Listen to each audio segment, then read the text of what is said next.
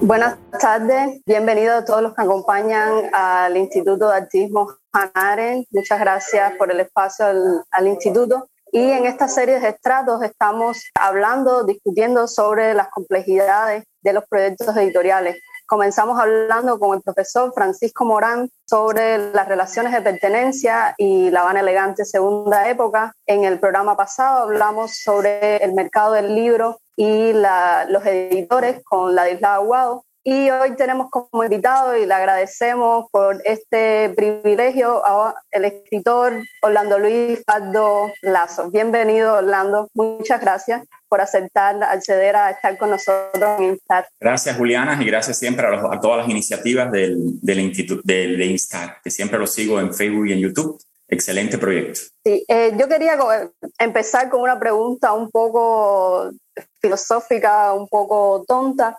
pero que tiene que ver un poco con el título que proponíamos para este episodio. Entonces, Orlando, ¿cuál es la importancia que tiene la irreverencia en la escritura? Sí, mira, eh, Juliana, hay diferentes maneras de asumir el hecho creativo, estético, ¿no? En literatura hay una tendencia que trata de, para representarlo de manera estereotípica, que trata de ser el buen decir, el buen arte, preservar el idioma, desarrollarlo de ser, posible.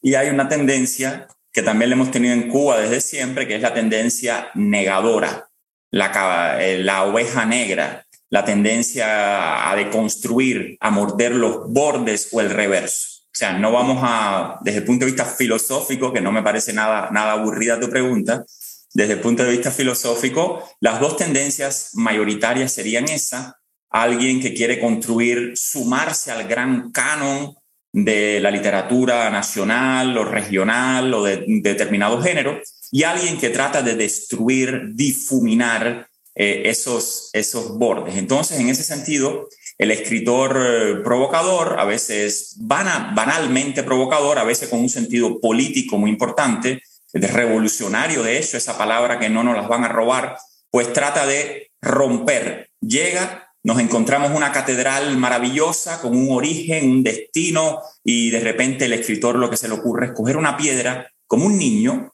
o un pedacito de caca y como un niño también tirarlo. No dicen que la infancia es lo único verdaderamente cuando el hombre es político en la infancia, porque si tenemos un dolor lloramos, si, me, si tengo calor grito y si me pareces eh, eh, que no me gustas te empujo. O sea, esa cosa medio salvaje de la infancia la política sin, el, sin la represión de la civilización, pues el escritor como provocador trata de desmarcarse, romper, quebrar las estructuras que el poder y el saber constituyen como institución literaria y se convierte, bueno, pues en una especie de salvaje el, el escritor, tal vez un caníbal.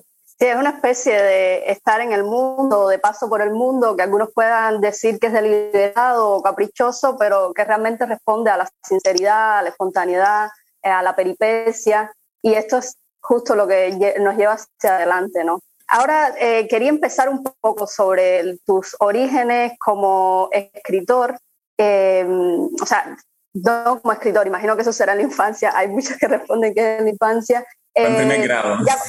En primer grado, wow. Con las composiciones de la maestra.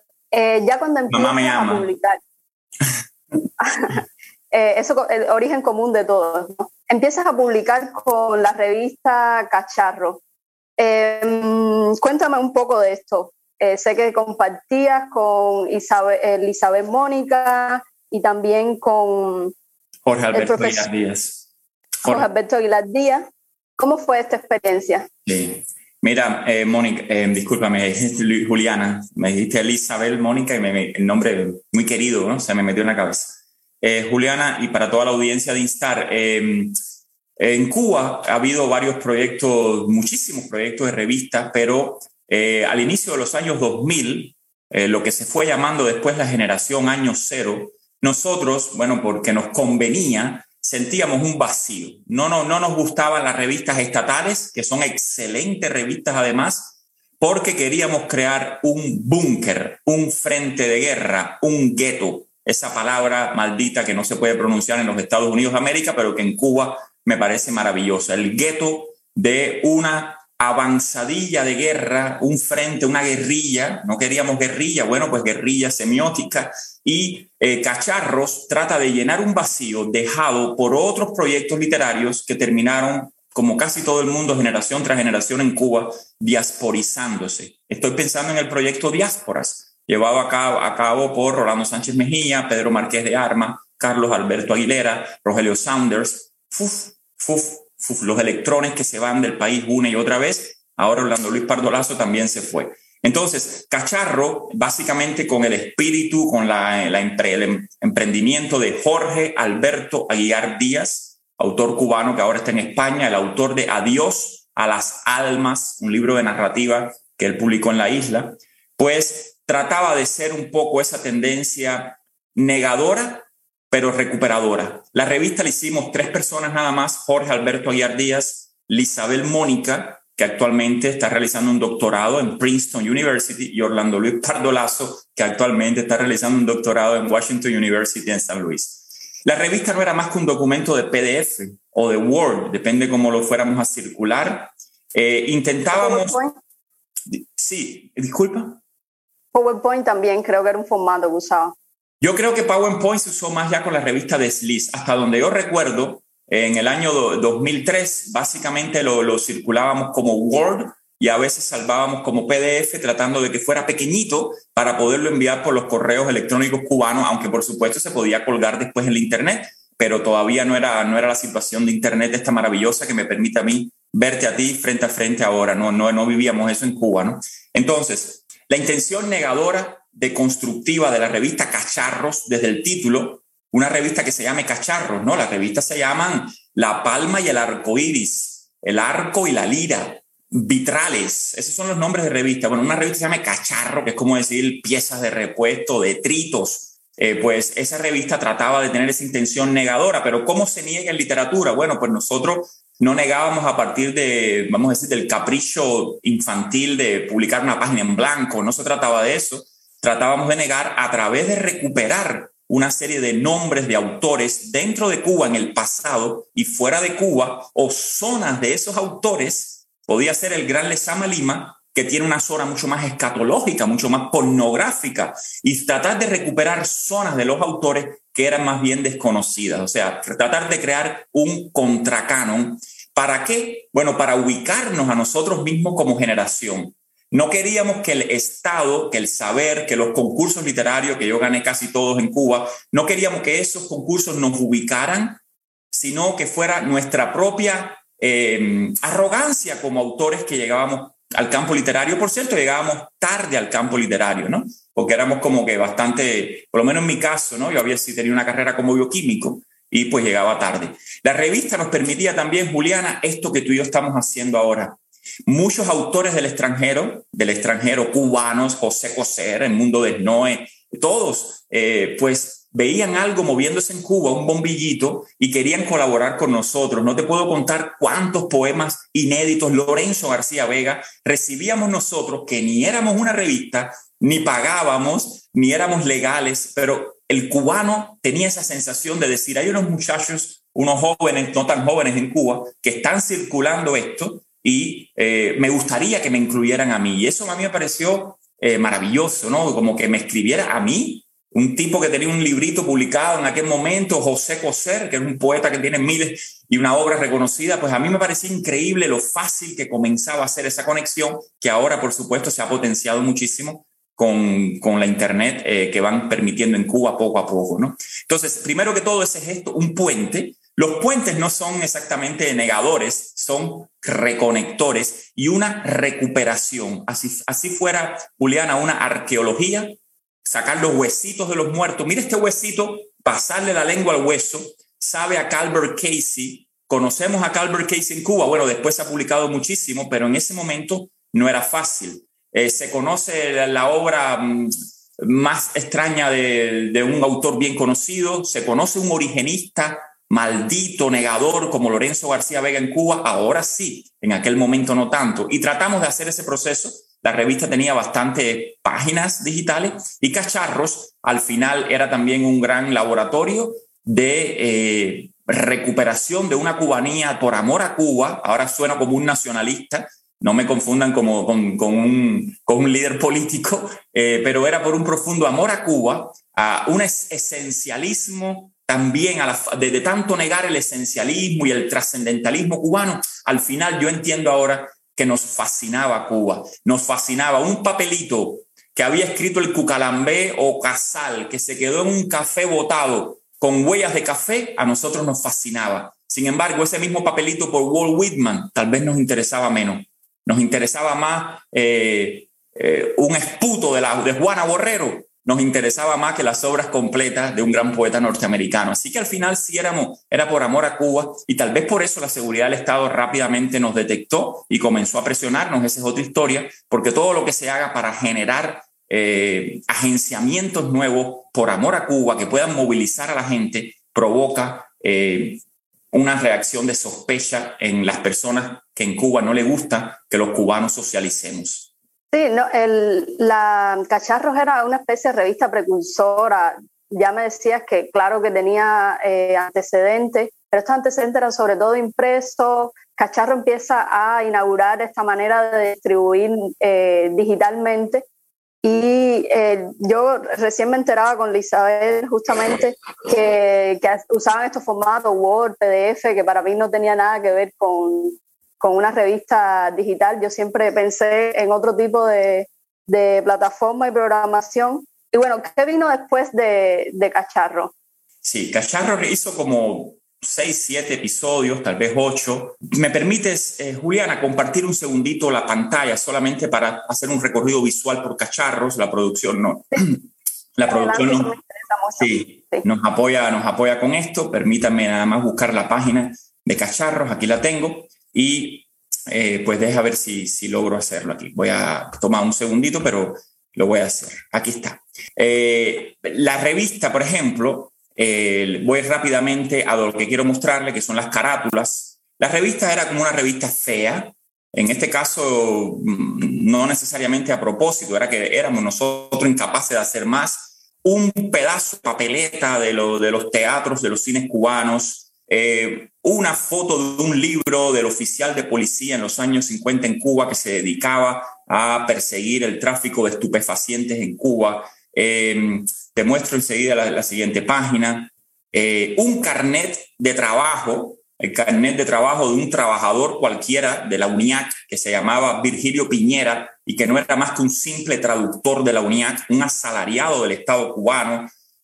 todo eso nos servía como carátula eh, una página robada, tal vez vandalizada, de una revista Unión de los años 80, donde quedaba claro que no era Agustín Acosta, sino Guillén, el gran poeta nacional, y estaba firmada por Blas Roca, el comunista cubano, que no se llamaba Blas Roca, como casi nunca los comunistas se ponían su nombre. Una página de una revista veterinaria donde se hablaba del reflejo de inmovilidad, que es una cosa que hacen los puerquitos para poder copular la hembra se queda paralizada, esto tiene ahora un discurso feminista, vendrán, vendrán latigazos, pero eso nos servía a nosotros para hablar de una inmovilidad, de unas relaciones de poder, de una ironía para burlarnos de la literatura y para burlarnos de la revista Cacharros. Ahora, este sinsentido no estaba lleno de sinsentido adentro. Una portada de un libro que hay que buscar y hay que leer. Tan importante este libro como los discursos de Fidel Castro, un curso de comunismo científico que se ofreció en el Hospital Psiquiátrico de La Habana por el licenciado Euclides eh, Cata, Euclides Cata, en enero de 1980, justo cuando estaba a punto de reventar Cuba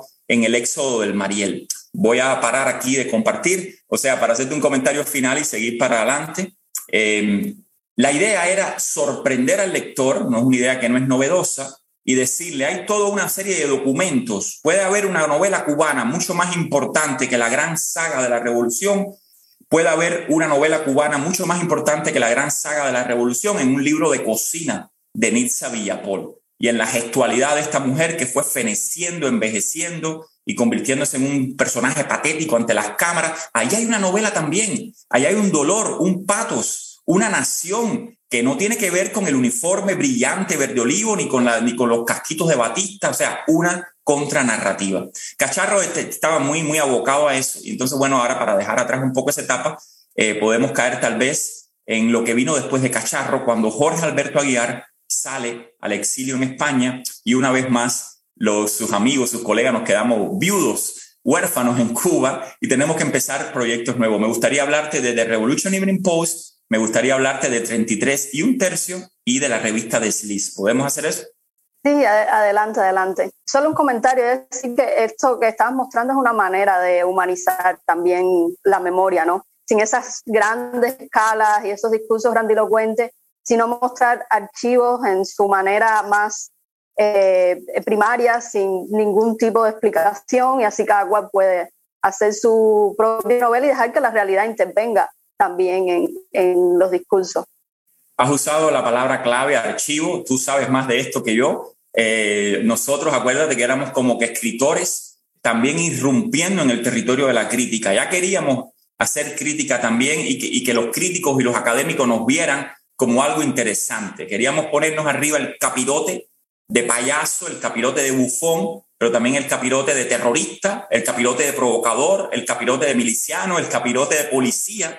Eh, o sea, como que queríamos perder el rostro y que el escritor cubano de una vez y por todas dejara de ser un escritor cubano que tiene que esperar que las editoriales lo publiquen y que cuando ya tengamos un bastoncito y 70 años, pues entonces recibir el, el, horrendo Premio Nacional de Literatura para morirnos recibiendo un 100, 100 dólares al mes. No, nos, nos, nos parecía, nos daba pánico el hecho de ser legitimados en ese discurso de la cultura cubana. Queríamos de alguna manera buscar un cortocircuito fuera de ese discurso. Entonces, cuando Jorge se va, Juliana, pues, eh, como siempre, el silencio o la nada, ¿no? Y eh, tres personas, Amel Echevarría, eh, Jorge Enrique Laje, bueno, Isabel Mónica, teníamos ese bichito de los editores, ¿no? Queríamos ser editores. Cada uno trató de armar su proyecto. Me gustaría también mencionarte Raúl Flores Iriarte, narrador, que fue el alma de 33 y un tercio, y alrededor de ellos también un proyecto que se llamó Polaroid,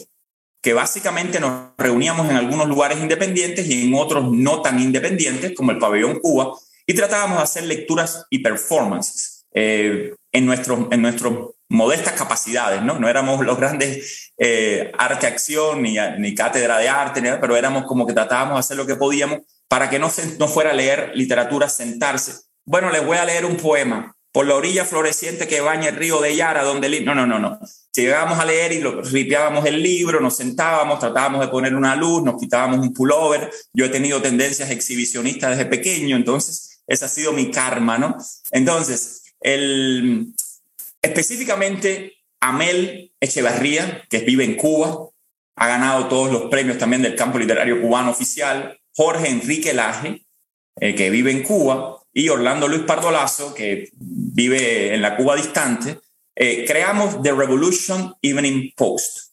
Antes de que se me olvide, le voy a pedir ayuda a la producción para compartir, para yo poder tener las imágenes mientras hablo y que no sea tan aburrido ver mi barba canosa mientras vamos hablando. Entonces, permíteme ir a, la página de The Revolution Evening Post, que fue también un documento de PDF que estoy compartiendo ahora, que eh, una vez más, aunque te voy a explicar algo de los contenidos diferentes ahora, pero una vez más, espero que no censuren esta llamada ahora, que YouTube no la quite, ni Instagram, porque Dita Bontis está haciendo lo que tiene que hacer con las manos, tapando lo que tiene que tapar en Instagram y eh, en esta especie de pesonfobia que hay en la Internet. Pues eh, Dita Bontis, en una carátula de Playboy manipulada, porque por en alguna parte aquí dicen ver The Revolution Evening Post, eh, una revista de Rolling Stone, por supuesto, que de verdad tenía un titular que decía Guantánamo dentro de los campos de tortura norteamericanos. De verdad lo tenía, pero a la misma vez le zumbamos a, bueno, nuestra amada y venerable Cristina Aguilera, The Revolution Evening Post arriba. Eh, una carátula de una revista, bueno, Rolling Stone era maravillosa para nosotros por, porque ellos de por sí son incorrectos, eh, a veces cruelmente incorrecto.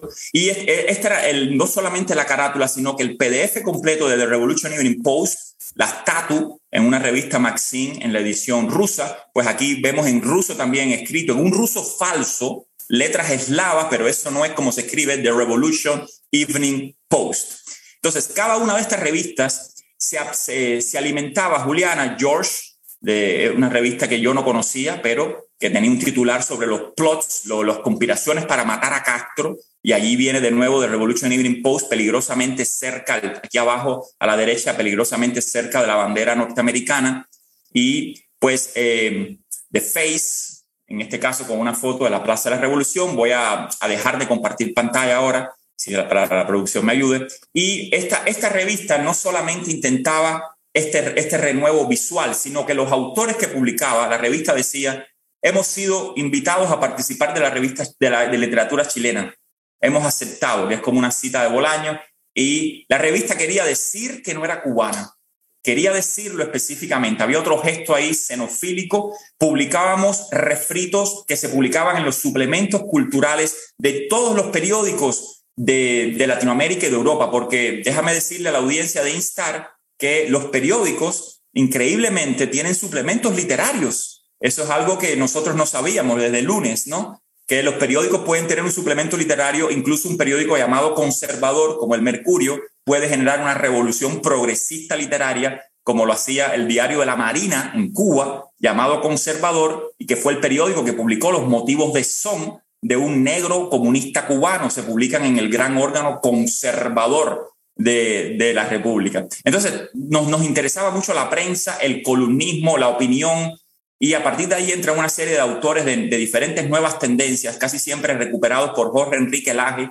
Jorge Enrique Laje es una araña lectora de Internet cuando no había todavía suficiente Internet en Cuba. Y a partir de ahí nosotros pues formateábamos todo eso con un diseño más o menos iconoclasta las personas nos decían, no nos mandes esto, no parece una literatura, no parece una revista de literatura, parece un, brochure, un plaquet de McDonald's o algo así. Y pues nos interesaba mucho que la gente en Cuba consumiera McDonald's. Tal vez cuando el país se McDonaldifique, tal vez haya más esperanza para la libertad de expresión, porque McDonald's también es libertad de expresión. Entonces, bueno, con ese tono irónico, burlesco, pero publicando información seria. Simplemente columnas de opinión que no podíamos publicar, que no se podían leer en Cuba, las conseguíamos, las, mandábamos por un PDF, se las mandábamos también al autor, Zambra, Bisama, le mandábamos la revista, oye, me te robamos esto. Y allá venía Alejandro Zambra, gran novelista chileno, a decirnos, bravo muchachos, hagan lo que le dé la gana porque están en Cuba. Teníamos esa aura de excepcionalidad pirata, ¿no? Entonces, eso fue de Revolution Evening Post que sin que haya tenido los problemas que tuvo directo con la seguridad del Estado, en algunos festivales Omni, Zona Franca, en la Casa de la Cultura de la Mar, en algunos lugares, nuestro, bueno, entrañabilísimo y erudito, un gran especialista en Lenin, el, académico eh, Fernando Rojas, que ostenta cargos en Cuba, pues esa gran figura de la cultura cubana, pues eh, a veces le, decía a la Casa de la Cultura que no, que no se presentara la revista eh, en, el, en, el, formato del festival y bueno, pues nosotros respetábamos la erudición del gran especialista en Lenin, Fernando Rojas, y no presentábamos la revista. O sea que había ese pugilato con el poder poquito a poquito, mientras cada uno de nosotros, incluido yo, publicábamos libritos en las editoriales cubanas, ganando premios por aquí y por allá en la Gaceta de Cuba, pero aunque era lindo verse en la Gaceta de Cuba, yo me sentía como inédito. Cuando veía un cuento mío en la Gaceta era como decir, pero bueno, pero esto no lo va a leer José Coser, esto no lo va a leer eh, un, escritor, eh, Octavio Armand. Esto no lo va a leer eh, cualquiera exiliado, Rolando Sánchez Mejía. La gente que yo quería que me leyera, pues no podía leerme en la Gaceta de Cuba en aquel instante. Entonces había un pugilato entre hacernos visible, mírame, mírame, pregúntame, pregúntame. Y por otro lado, ocupar un espacio para cuando viniera la guillotina del poder, en el caso mío vino muy feamente, cuando viniera la guillotina del poder, que no pudieran destruir a un contrarrevolucionario, sino a un escritor cubano, a un miembro del UNIAC, como Virgilio Piñera, que tuvieran que destruir a un escritor con premios. Así que era como una manera también artera de preparar el territorio de la guerra más civil, pero desde el campo literario. Yo nunca me declaré disidente, esto te podrá sonar eh, tremendo, yo nunca me declaré disidente ni tuve militancia política en Cuba. Siempre fui un escritor, pero el Estado cubano sí me dijo, a través de escritores cubanos, me dijeron, ya no te van a tratar más como un escritor, te van a tratar como un disidente. entonces yo lo miré con una mirada ingenua de ángel, ¿no? Que es, lo que he sido al final. Le digo, bueno, pero yo no puedo evitar, yo no quisiera interferir con la voluntad de nadie. Si el Estado cubano quiere tratarme como disidente, como trans, como inuit, como alienígena, el Estado cubano puede tratarme como él quiera. Esa es la naturaleza del Estado cubano.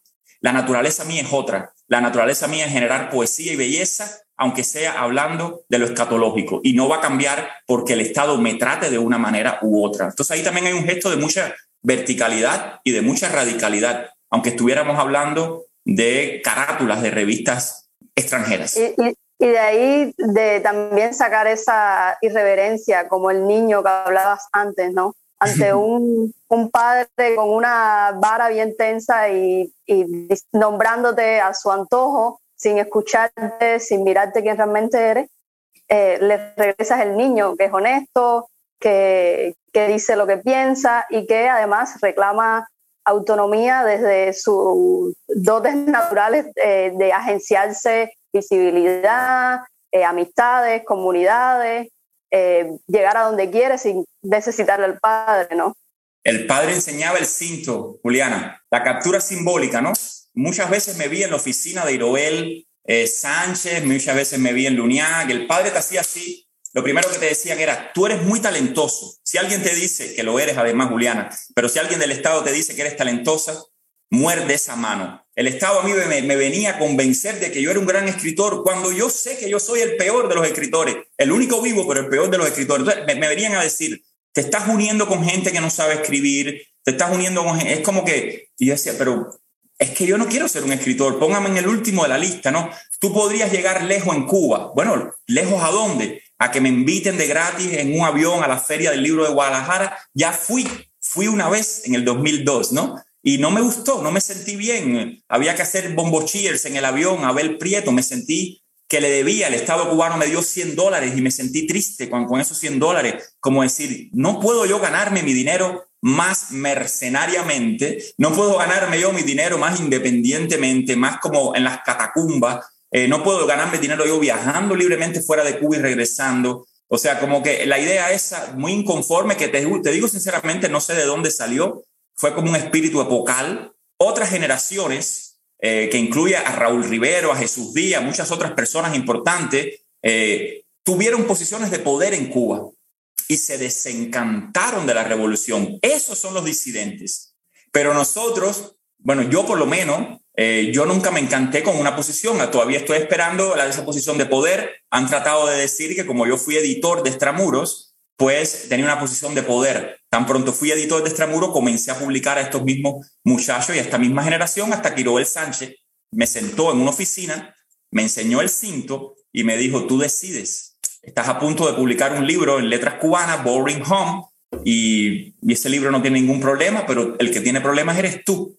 Y entonces, bueno, pues ahí lo inteligente hubiera sido seguir negociando un poco más o no. Yo decidí en el 2008 que la negociación estaba concluida, que era hora de brillar eh, con luz paralela al Estado y ojalá esas pequeñas gestos cívicos hayan ido empujando el carrito de la, de la, del civismo, de la, del, del, discurso individual ciudadano en Cuba a lo que hemos llegado hoy en día.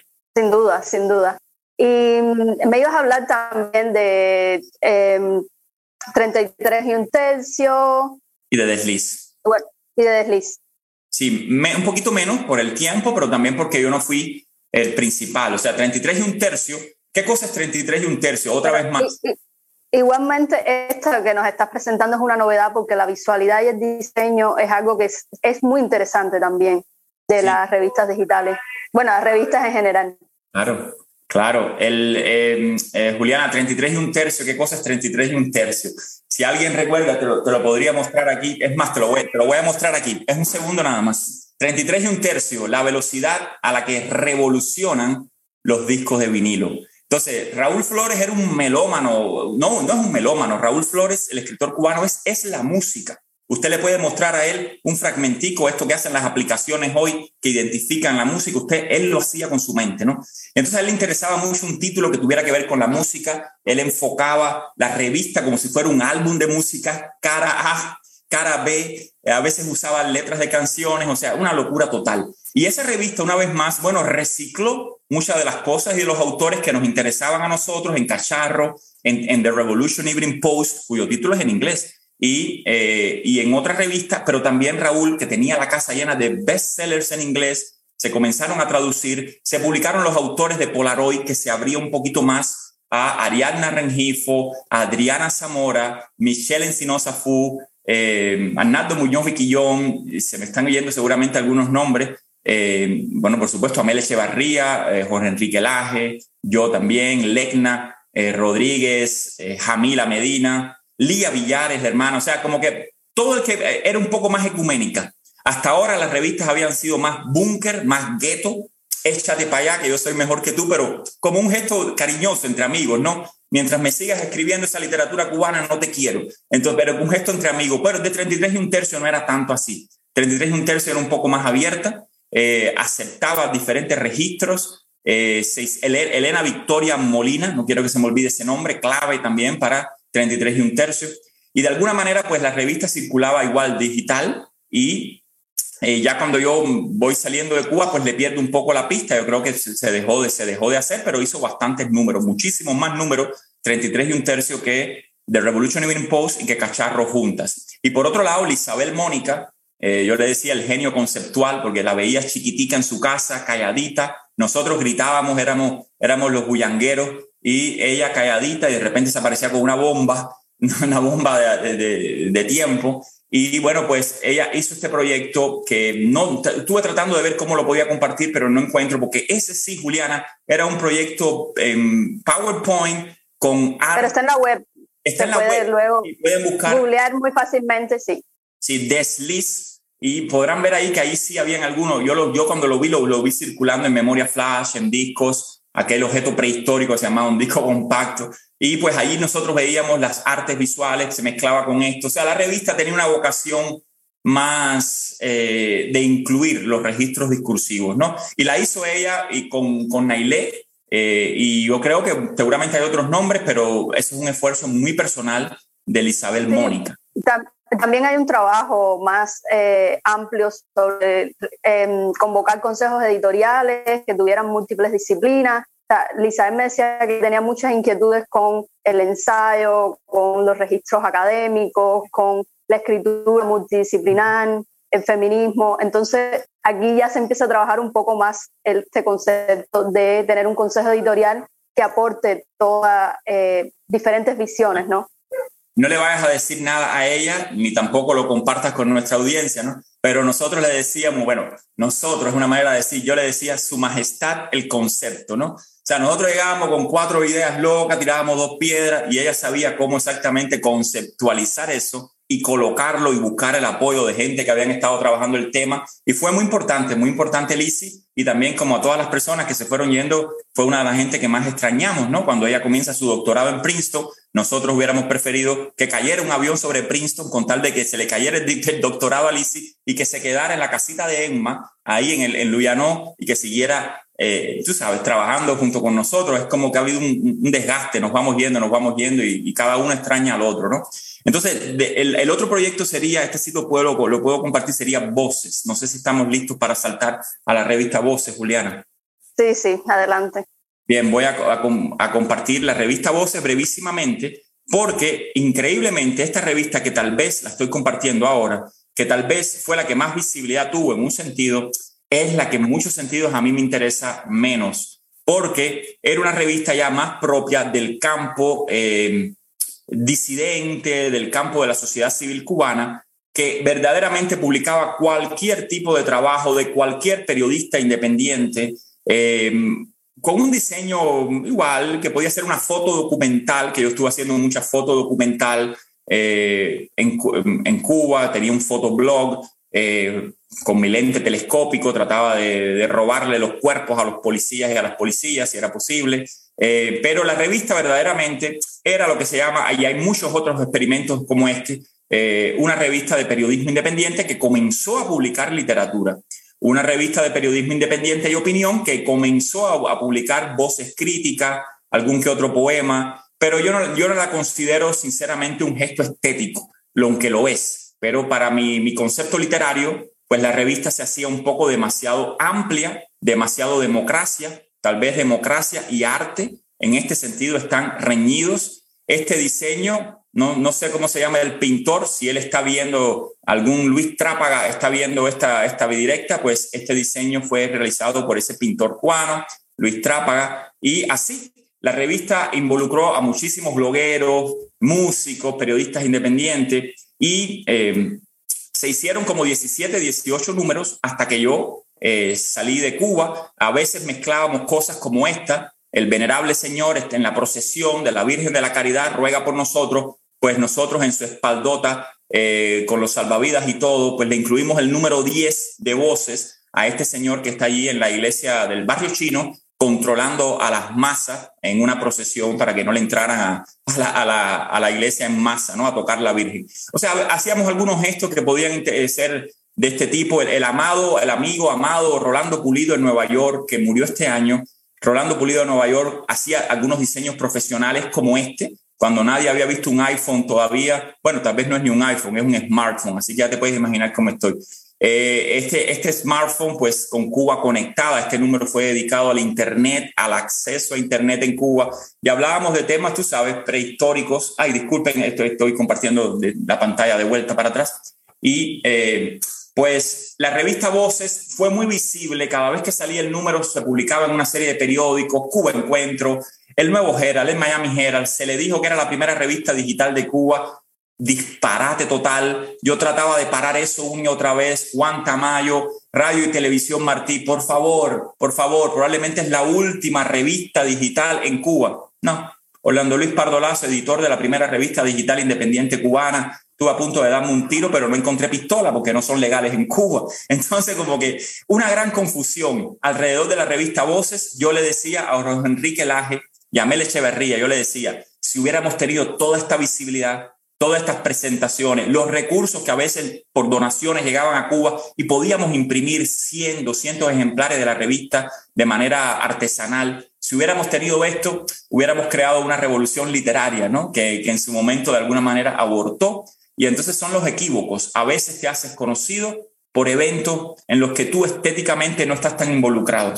Y a veces el, poema que te interesa, el verso raro que más te interesa, la gente lo considera perfectamente olvidable, perfectamente cheo y ridículo, y sin embargo es, es el que más te representa a ti. Entonces, eso también tiene que ver, Juliana, ¿no? Uno cree que está emitiendo un gesto pero de repente el interés tuyo hacia mí puede ser por otro motivo, no por lo que yo quisiera que fuera tu interés hacia mí. Entonces, esa también forma parte de, de, de los puentes en la sociedad, ¿no? De, la, de las interacciones en una sociedad.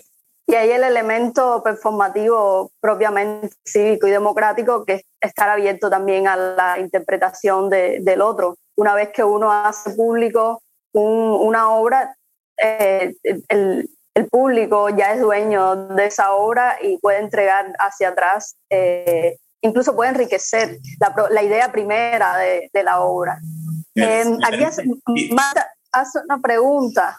Déjame, déjame, interrumpirte un segundito nada más, porque dijiste la palabra interpretación y no la puedo dejar pasar porque me, temblé un poquito. A veces nosotros nos, nos, fajábamos con esa palabra también dentro de, lo, dentro de los proyectos literarios y decíamos, no interpretéis jamás experimenta. O sea, como que claro, claro que hay que interpretar, eh, pero como que gesto, como gesto estético radical, era como decir, eh, si te dan ganas de comerte el libro, cómetelo, si te dan ganas de usarlo para otra cosa, úsalo, pero no trates de decir lo que obviamente yo traté o lo que aparentemente yo traté de decir, experimentalo. Mira, la literatura pornográfica se lee con una sola mano, se decía a veces. La literatura de crimen me convierte en un criminal. Si pudiera matar a alguien esta noche, lo mataría. O sea, muchas veces decíamos, no trates de interpretar que yo estoy hablando de la violencia contra la mujer. Yo estoy matando a una persona en la literatura y estoy matándola desde adentro con todo lo que implica devenir ese otro. Y a veces decíamos, interpretéis nunca. Susan Sontag tiene un ensayo contra la interpretación y un poco más experimental. Si, experimental. Si mi literatura te permite eh, convertirte en un tipo retórico como yo, que juega con las palabras y que después no sabe lo que está diciendo, conviértete en eso. Pero si tú tratas de decir algo que yo traté de decir y que no dije, obviamente, por eso tienes que decirlo tú como crítico, esa es tu función como crítico, pues nosotros como escritores que queríamos ser vistos por los críticos, también después queríamos decirle al crítico que no nos leyera. Era un toma y dame, lo que te quiero decir, ¿no? Entonces la palabra interpretación, sí, estábamos abiertos a la interpretación, pero a la misma vez hacíamos así, mirábamos, mirábamos por encima del hombre y decía, ahí viene Walfrido Dorta con su ensayito, prepárate que esto se va a poner divertido. Y lo, lo leíamos con ese, con ese elemento lúdico también. Sí, no, y, tu escritura también es muy lúdica, ¿no? Eh, tiene ese elemento de juegos de palabras, de intentar eh, escandalizar a, quien te lee, ¿no? Eh, Marta María pregunta, eh, digo textualmente, ¿murió Pulido? sí, sí nuestro amigo, bueno, brevemente puede servir como homenaje, Tania, Tania Bruguera lo conoce muy bien, un amigo de Nueva York maravilloso, Rolando Pulido, murió este año y murió, bueno, como se muere, tristemente, solo, un poco amargado, eh, y él fue la imagen digital de toda la sociedad civil cubana. Cuando nadie le importaba lo que estaba pasando en un blog en Cuba, pues ya Rolando estaba ahí, se ilusionó mucho. Él me confesó, Rolando Pulido, eh, que, que él había olvidado a Cuba, que no le interesaba, y que se había ilusionado y que había visto cubanos buenos y cubanos lindos. Y estoy seguro, Juliana, que si él, si él estuviera viendo todo lo que está pasando ahora, incluida tú, incluida los proyectos eh, que se están haciendo estaría de nuevo completamente ilusionado, le hubiera sido una bocanada de vida para él y murió un poco más amargado, ¿no? Por toda esta pandemia que vino y, y también que uno se siente solo, ¿no? Se siente solo en la isla y solo fuera de la isla y, y bueno, pues en cualquier caso su, su memoria que sea de luz, él no quiere, no quiso mucha memorialización ni cosas así, pero en algún momento tal vez con Tania Bruguera algo se puede hacer porque dejó una película de animación también, que es como una biografía y cosas muy bonitas, y tenía mucho amor por Cuba, pero, pero a la misma vez un amor que le decía a Cuba, échate para allá porque tú no me diste nada hermoso. Con 17 años le cayeron a golpe porque se quería ir del país y le llamaron, bueno, como, como se le llamaba a la gente en ese momento, eh, maricón de mierda, con perdón de la palabra, y sus propios amiguitos de la escuela le cayeron a golpe porque él había pedido una salida legal del país que el Estado la estaba ofreciendo y ese fue el llamado acto de repudio. Entonces tenía Rolando ese dolor un poco, pero era un fanático de la revista, de los discos, de la música cubana y toda su obra va a volver y con ella va a volver su, memoria. Seguramente. Eh, te envían saludos, Carlos Zamora. Eh, también pregunta si sigues en Washington University.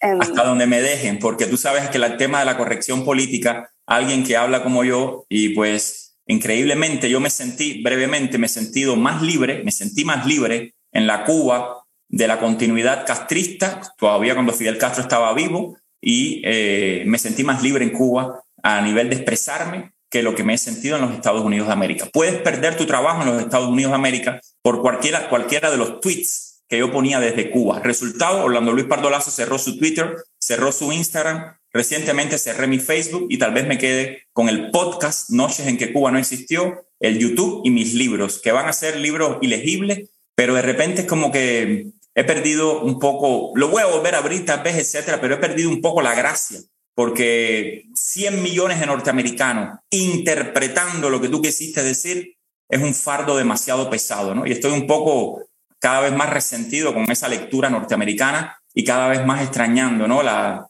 qué sé yo, la luz que tienes tú en la cara ahora mismo en Cuba y el deseo de ser libres y decir lo que les dé la gana en la isla, es, esa irreverencia, eh, se sentía más feliz, más el, el encuentro alegre que hablaba Espinosa, en los encuentros de alegría, el acontecimiento que hablaban los filósofos franceses de Leo Guattari, provocar un acontecimiento, en, en, Estados Unidos da la impresión de que no se provocan acontecimientos, que es como una especie de mejilla caída, ¿no? Y bueno, si me veo así, me tendré que ir a otro exilio, me tendré que ir a, a Tantananarivo en Madagascar. Eh, Carlos Zamora también te pregunta si, cuál es tu experiencia con la Academia Americana de Izquierdas. Sí, más o menos lo, hablamos ya, ¿no? O sea, no me interesa. No me interesa, no me gusta. Me parece ventajista, me parece abusadora, eh, me parece poco, poco académica. O sea, yo creo que académicamente el registro académico debiera permitirnos discutir los aspectos positivos de la esclavitud. Discutirlo. Eso no me hace a mí un esclavista. Eso no me hace a mí defender la esclavitud. No tuvo ningún aspecto positivo y por qué millones de hombres en aquel contexto lo hicieron. Por dinero, el dinero es un aspecto positivo. Ah, que no, no le quieres llamar positivo. Bueno, pues hay que ponerle aspectos que mantuvieron y que no mantuvieron. ¿Por qué solamente en 1860 es que se lanza la, la guerra civil después? ¿Por qué no antes? O sea, no se pueden discutir temas ya. Tú tienes que partir del hecho de que la esclavitud de hecho no solamente no existió nunca, siempre fue mala, sino que todavía existe. Mira tú, ¿no? No existió y no debe haber existido, pero todavía existe y te dicen fácilmente que todavía en Estados Unidos hay esclavitud. Una cosa así como que... Entonces se ha roto el código académico donde la única manera de hacer progresar el conocimiento es a través de dos posiciones contrapuestas. De ahí el rol del llamado abogado del diablo.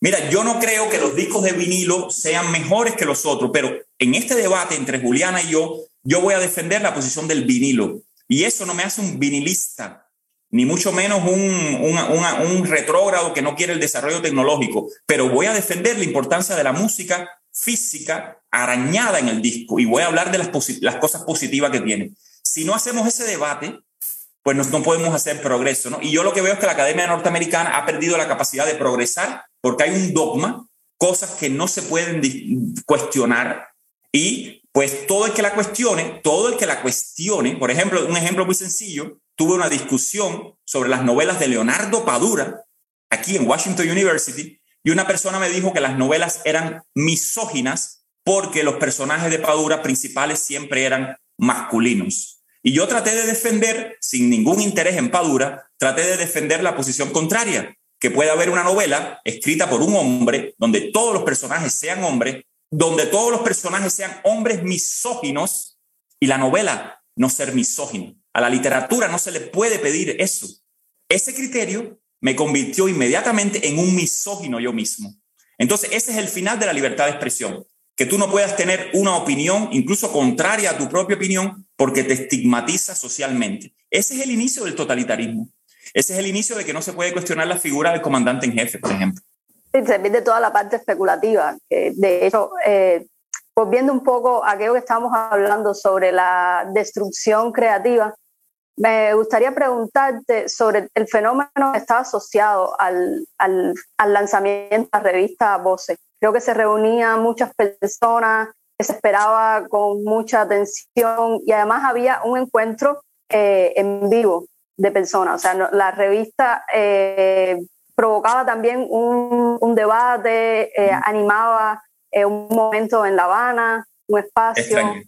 Sí, sí, te extrañamos allí, Juliana, te extrañamos a toda la gente que están ahora en Cuba. O sea, el, el, era, era una fiesta disidencia con fiesta, disidencia con libertad. No, los disidentes se supone que son serios, que ponen una bandera cubana atrás, que no son pelúos, que tienen una guayabera y una corbata, que van a la embajada de Estados Unidos. O sea, la, presentación de la revista Voces que imprimíamos clandestinamente, eh, de a veces de manera artesanal, pues reunía un grupo de amigos en diferentes casas, muchas veces en la casa, en el apartamento de Giovanni Sánchez. Por cierto, no mencioné, tengo que decirlo, la revista Voces es un proyecto de eh, Giovanni Sánchez, Reinaldo Escobar y Orlando Luis Pardolazo. O sea, muy importante mencionar los créditos a las personas que, eran los editores principales de la revista. Entonces, niños, eh, a veces yo hacía la presentación con, dos niños cargados, me acuerdo una vez que se desconectó un proyector y todo el mundo, ay Dios mío, como que se había esquivado la presentación, ¿no? Yo dije, no, ahora el niño que desconectó eso es el que va a presentar la revista. Y el niño empezó a hablar de la revista, disparates. O sea, la revista tenía un carácter lúdico, a era una presentación, comprábamos comida, nos gastábamos el dinero mercenario de la silla, de donde llegara, pues ese dinero de la silla terminaba convertido en las peligrosas croquetas cubanas y pasta de bocadito cubana. Es importante que la CIA sepa que estaba sufragando pasta de bocadito cubana. Y entonces, pues, pues era, nos reuníamos a veces hasta más de 100 personas en el balcón. Ahí surgieron parejas. Yo me enamoré varias veces, lo que pasa que no pude tener ninguna pareja, ya tenía pareja. Ahí surgieron amistades que todavía han durado, más allá del exilio. O sea, era un momento de revitalizar la noche habanera y yo cada vez quería hacer la revista con mayor frecuencia para presentarla con mayor frecuencia. Venían personas del interior del país. Después la seguridad del Estado comenzó a arrestarlos para que no llegaran. Traer ese registro solemne, funerario. Claro, la seguridad del Estado estaba preparando, no lo sabíamos, pero estaba preparando el funeral de Fidel. Era un poco triste tener que hacer una fiesta cuando Fidel se nos iba a morir, como se nos murió en el 2016. O sea, ese carácter luctuoso que es lo contrario de lo lúdico, ese encuentro triste, la revolución bajo asedio, bajo ataque, y nosotros eh, divertidos, aunque tuviéramos compañeros y amigos presos en el momento que presentábamos la revista. Entonces sí, era provocar un acontecimiento que si tú no, probablemente los que se llevaban la revista a la casa no la leían, o la leían y no la entendían, o la leían, la entendían y no le gustaban.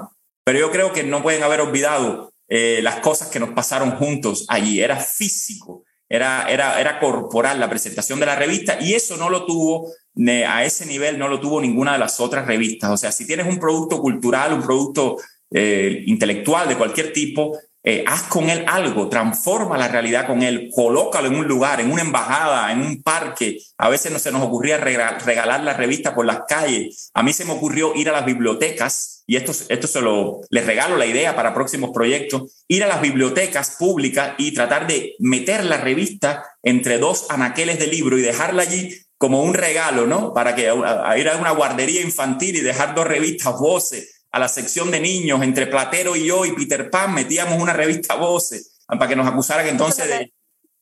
Con, rigor los artistas plásticos llamar intervención. Intervención, nosotros no teníamos la palabra, pero era como una manera de que estábamos locos por intervenir en la realidad, éramos unos intervencionistas. Sí, eh, bueno, esta, el, ¿qué otras, eh, después de Voces ya sales de Cuba, no? Sí, em, Juliana, tú sabes, en el 2012-2013 se hizo una reforma migratoria en Cuba que aunque no restituyó nuestro derecho a libertad de movimiento, pero de alguna forma permitió a, las personas que le habían negado viajar, que viajaran. Yo salí con una visa de visita a Estados Unidos, fui invitado a varias universidades, me contrataron en Brown University eh, por un año para enseñar y después tuve una beca en Islandia país maravilloso que todo cubano debe conocer, es otra isla conectada Islandia con Cuba por la corriente del Golfo. Hay que ir a Islandia. Los balseros deberían irse a Islandia. Y eh, después, pues me ofrecieron este doctorado en literatura comparada en Washington University, en la ciudad de San Luis, Missouri. O sea, nunca he regresado a Cuba, tengo un pasaporte cubano, pero realmente te digo sinceramente, eh, sería yo creo que peligroso para mí como que tirar todo por la borda, regresar a Cuba en este momento y además no quiero regresar a Cuba, o sea, no siento que me voy a poner eh, triste, ¿no? De no de no encontrar las personas que quiero encontrar, aunque me voy a enamorar de otras personas que están haciendo muchas cosas allí, ¿no? Entonces, no va a haber regreso a Cuba y en la actividad de revistería, de edición de revistas, yo la extraño y me gustaría muchísimo volver a crear un órgano, un órgano, escucha cómo suena eso, una revista, un vehículo eh, que de alguna manera ocupar el espacio que han dejado revistas como Encuentro de la Cultura Cubana y otras. O sea, yo creo que, pero con otro estilo, ¿no? Yo creo que, que, que, la, que la comunidad cubana que ahora está tan activa, tan conectada con, con esto de los influencers, de los videos, etcétera, incluido el proyecto Instar, pues necesita un vehículo tipo Time, tipo Newsweek, una revista fina, moderna, tipo Book Reviews o algo así, una revista moderna donde los mejores, los mejores y los peores eh, escritores, pensadores puedan meter, pero hablar de manera moderna, breve, concisa, eh, el mismo lenguaje del Internet, casi que audiovisual, ¿no? Pero que no fuera solamente un sitio web, sino que también se pudiera distribuir en papel, ¿no? Que me encanta mucho. Estoy tratando de hacer esfuerzo, pero eso necesita cientos de miles de dólares. O sea, una revista es un proyecto serio que inmediatamente empieza a ser boicoteado por muchas cosas, pero ojalá yo pudiera nuclear una, una de las revistas que yo creo que la comunidad cubana se merece fuera y dentro de Cuba, porque eso inmediatamente va a empezar a circular dentro de Cuba. Por supuesto, todos los sitios web como Hipermedia Magazine, El Estornudo, Rialta, todo lo que están haciendo, se me están quedando infinitos, por supuesto, eh, marcan una gran diferencia, pero yo sueño con ser, en lugar del hombre de la edad de oro, tal vez el hombre de la edad de horror o algo así, pero crear una revista, un nuevo periódico patria que se llame Newsweek o Play Cuba o algo así, y que esa revista sea linda, moderna, eh, bien primermundista y que sea una revista chauvinistamente cubana. Como que si eres extranjero y quieres publicar en esa revista, vas a tener que demostrar que tienes mucha bomba cubana para poder, o sea, y que sirva como vehículo para visibilizar toda la gente como tú, que están en Cuba o que están en cualquier parte, que entran y salen de Cuba, y, eh, y otros que están escribiendo cosas maravillosas en Sydney, Australia, y, y no tiene tanta visibilidad. O sea, yo soy un tipo que me gusta visibilizar los fenómenos mediáticamente y extraño esa gran revista del exilio cubano. Ya la, ya la bautizamos, Play Cuba. Entonces, centrarse más en lo contemporáneo y lo emergente. En el siglo XXI. Bueno, en el siglo, XXI. Aunque hablábamos en una de las en los episodios de Estrato con el profesor Francisco Morán que realmente los proyectos editoriales se trata de desvanecer todas estas líneas entre el siglo, entre escritura isleña, porque además son temas que sobrepasan, eh, digamos, el, el, el, gobierno actual.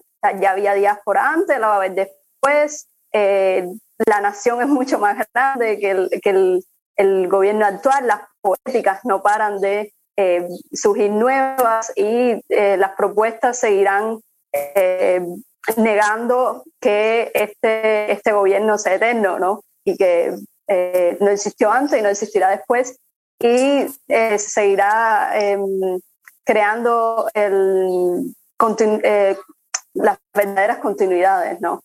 Las verdaderas... Em, sí, escucho. Sí, lo que, Sí, sin embargo todavía sigues activo, o sea, todavía sigues colaborando con, con varios proyectos y también tienes estos eh, proyectos personales. Cuéntame un poco de eso, casi para terminar ya.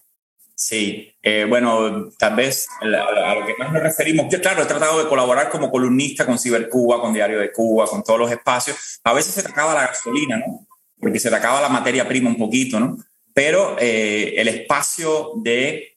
He creado un podcast en la peor hora posible para crear un podcast, que es la medianoche de Cuba, que es la medianoche de la costa este norteamericana, a las 12 de la noche, tipo programa radial nocturno, La Casa de Cristal, un brindis por lo nuestro, pues yo abro los micrófonos, no la cámara, o sea, la cámara la tapo y eh, eh, no hay cámara, y hago como un programa radial donde cada noche invito a un poeta, casi siempre poeta cubano, poeta una o un, poeta cubano, pero algunos días traemos un poeta extranjero y básicamente leo su poesía y voy insertando en eso mis propios delirios como lector.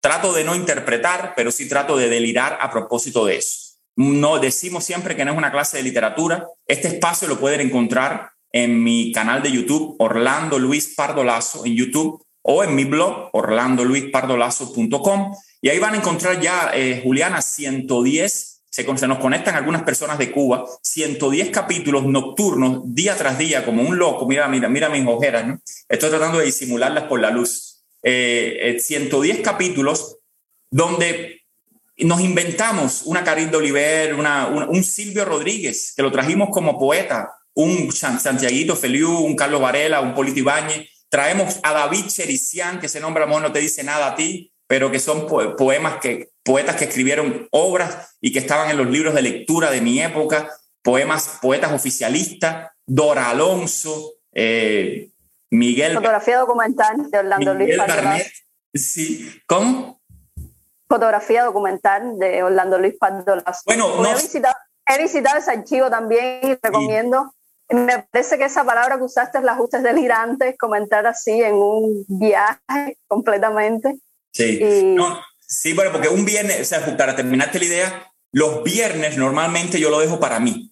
Entonces abrimos los micrófonos, decimos traigan bebida, que la gente tomando, es como un programa de radio, eh, no, no sube casi nadie al podcast, soy yo solo. Y los viernes yo leo parte de mi obra, ¿no? De mi obra, entre comillas, o de lo que me dé la gana de leer, ¿no? Entonces como que yo leo cosas mías los viernes, de, de mis fotos, el libro de fotos que yo tengo, muestro fotos. Los lunes tendemos a traer poetas extranjeros, y el resto de los días, pues, eh, poetas cubanos. Los sábados muchas veces estábamos haciendo el sábado rojo, que básicamente era para traer un poeta comunista, ¿no? O un poeta muy vinculado al oficialismo. Pero no traemos al poeta para burlarnos de él, que es lo diferente.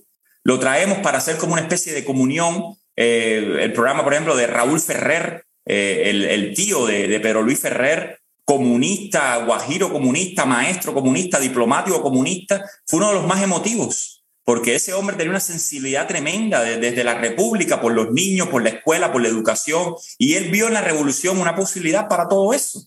Y entonces, tratando de ponernos en la piel de ese hombre, tratarnos de ponernos en la piel de un negro comunista al que le mataron el papá.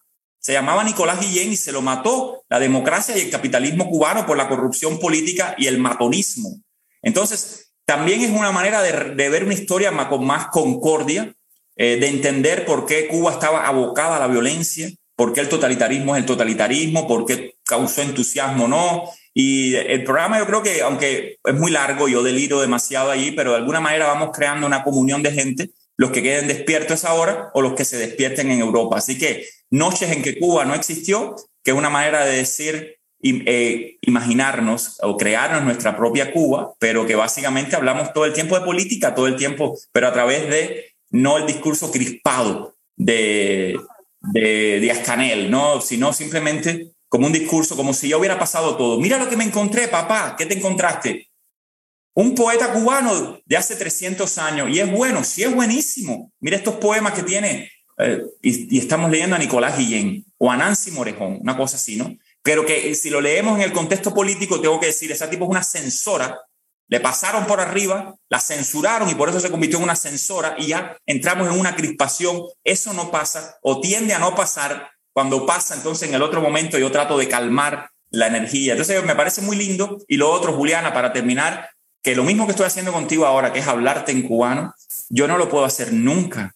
Entonces, hablarle en cubano a una persona solamente lo puedo hacer en ese momento que prendo los micrófonos a la medianoche y comienzo a hablar en cubano. Así que también es un diálogo con mí mismo, ¿no? Y, tiene que ver con la pérdida, con lo que hemos perdido al perder el paisaje, al perder la gente, al perder el lenguaje. Sí, con dignificar un poco eso, ese cubano que sería un idiolecto, ¿no? Em, aquí eh, Luz Escobar te dice, ay Orlando, besitos para ti. No dijiste nada de la pastilla exquisita preparada por Joan en los lanzamientos para comer con galletitas. Creo que sí lo dijiste. Sabes que sí lo dije, ¿verdad? Sabes que sí lo dije.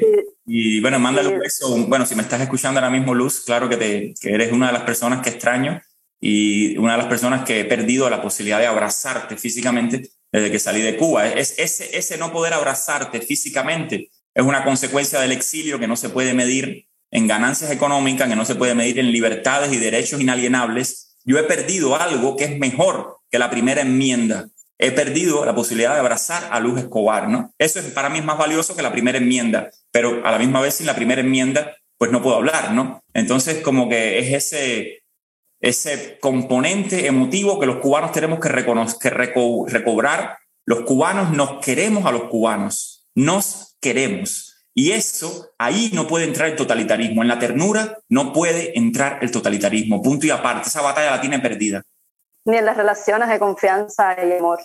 También Julio Llopis eh, Casal te hace algunos comentarios, dice, wow, delirando, interpretar. Carlos Zamora también te deja otros comentarios diciéndote que hagamos la revista.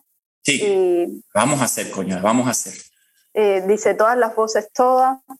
Em, bueno, ahora sí, ya para, para cerrar un poco, eh, sí, creo que no me contestaste, que eh, bueno, me hablaste de tu podcast y también de colaboraciones que estabas haciendo con algunas eh, revistas que se están editando actualmente. ¿Quieres agregar algo más? Bueno, básicamente yo voy a publicar, Juliana, esto es un promocional. Yo estoy a punto de publicar con la, con la editorial Casa Vacía, que es una editorial cubana también, que está haciendo una revista, por cierto, la editorial Casa Vacía de Pablo de Cuba Soria, poeta cubano, va a publicar un libro que se llama Diario de San Luis. Mis apuntes más o menos tiernos, más o menos patéticos de mi vida aquí en San Luis. Pero es un diario falso, no es un diario verdadero. Yo no puedo hacer diario, yo no me creo a mí mismo. Entonces es un diario eh, literario que yo voy inventando para hablar de Cuba y de, desde San Luis. O en el caso de es mi ciudad, San Orlando Luis. Y también, eh, la buena noticia también para mí, para la gente que, le interesa lo que hago, eh, la editorial Hipermedia está justo ahora publicando un libro que se llama Uber Cuba, que va a reunir eh, una reescritura de toda la sección Uber Cuba, que básicamente eran como unas anécdotas muy ficcionales, muy delirantes, comentarios políticos también, metáforas de la cubanía que ocurren en ese espacio heterotrópico que es el, el Uber, el taxi Uber, que yo he tomado miles de Uber y yo me imagino historias donde yo a veces manejo el Uber, a veces soy el pasajero, a veces me enamoro, a veces me matan, a veces disparo, a veces mato a alguien, a veces lloro en el carro. O sea, funciones que ocurren en ese taxi Uber, pues se va a publicar como un solo libro de casi 400 páginas que se llama a sí mismo, ¿no? Uber Cuba.